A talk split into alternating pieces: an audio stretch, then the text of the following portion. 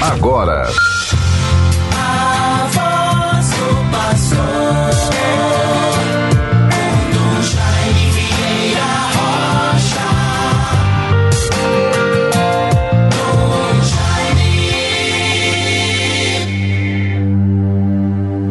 Repousa sobre mim o Espírito do Senhor.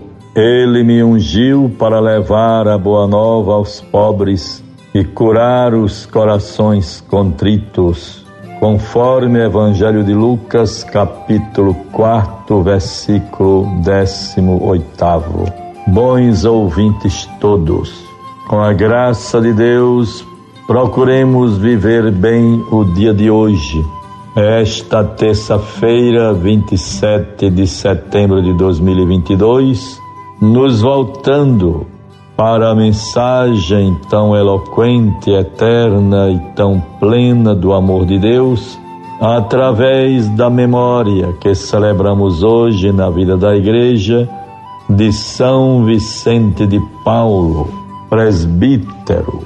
Vejamos um pouco da sua biografia.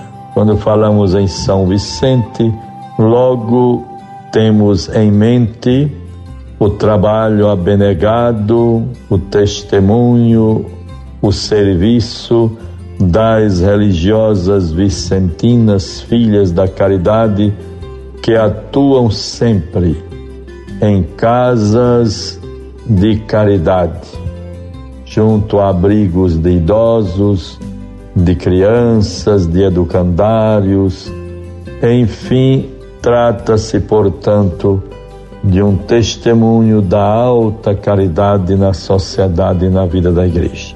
São Vicente de Paulo viveu entre 1581 e 1660, portanto, final do século XVI e até meados e pouco do século XVII. Sacerdote pároco, dedicou-se à evangelização das populações rurais, foi capelão de embarcações e apóstolo da caridade entre os pobres, doentes e sofredores. Na sua escola se formaram sacerdotes, religiosos e leigos, que foram os animadores da igreja na França e sua voz se fez intérprete dos direitos dos humildes. Junto aos poderosos, promoveu uma forma simples e popular de evangelização.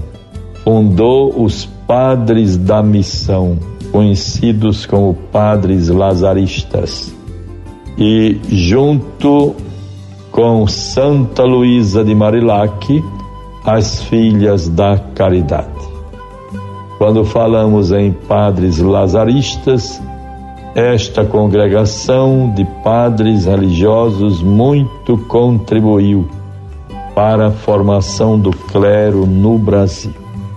O nosso clero da Arquidiocese de Natal, até a década de 60, final da década de 60, foi toda formada no Seminário da Prainha, em Fortaleza, Seminário Maior, dirigido pelos padres lazaristas.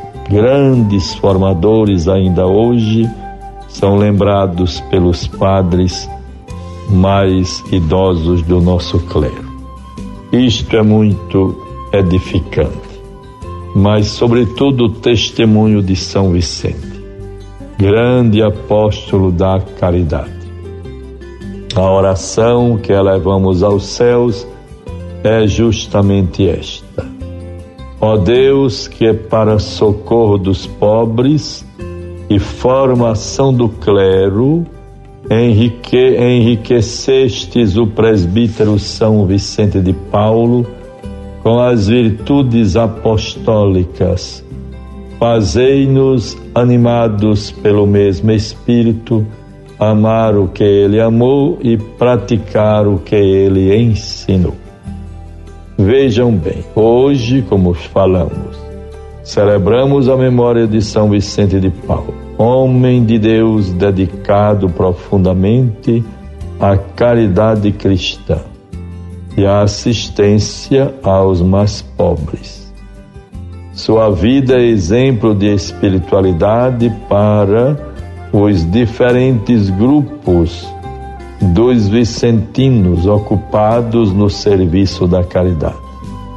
Em comunhão com toda a igreja, participemos desta celebração. O Espírito de Deus nos fortaleça e nos anime.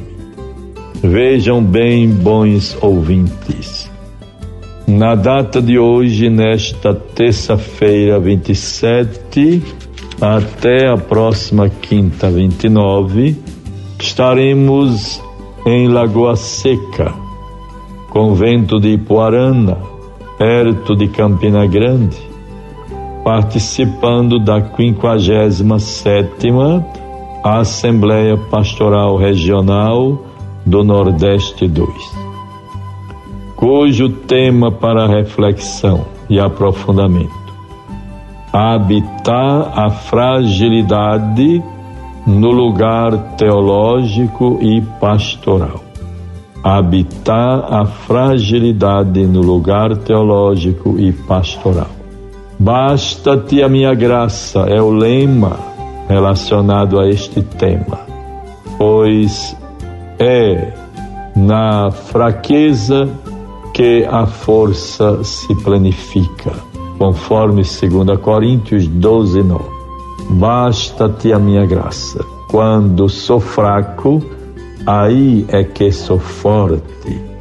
Grande mensagem do apóstolo Paulo, tão inspiradora para a nossa vida, a vida dos presbíteros, de todos nós ministros ordenados Procuremos, portanto, estarmos atentos. Um grupo de pessoas iremos participar, Padre Flávio Herculano, coordenador de pastoral da nossa arquidiocese, e também o diácono Edmar, o jovem Ronaldo, né, que atua e que coordena a, o setor de leigos, como também o nosso grande colaborador, Ossenival, que articula e trabalha no setor de pastoral da nossa arquidiocese, no secretariado de pastoral da nossa arquidiocese. Assim vamos começar esta assembleia, logo mais o final da tarde, às 16 horas. É, teremos então a chegada, inscrições e abertura, se concluindo, portanto, no, na quinta-feira, 29, às 18 horas, com o jantar e o retorno para as nossas igrejas particulares. Que Deus sempre nos favoreça, nos livre de todo mal. A palavra de Deus para nós hoje nesta terça-feira, Lucas 9, 51 a 56. Aproximando-se o tempo em que Jesus devia ser arrebatado deste mundo, ele resolveu dirigir-se a Jerusalém.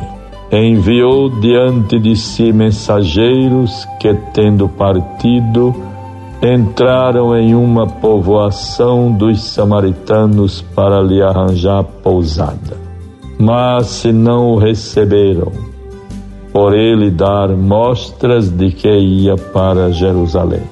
Vendo isso, Tiago e João disseram: Senhor, queres que mandemos que desça fogo do céu e os consuma?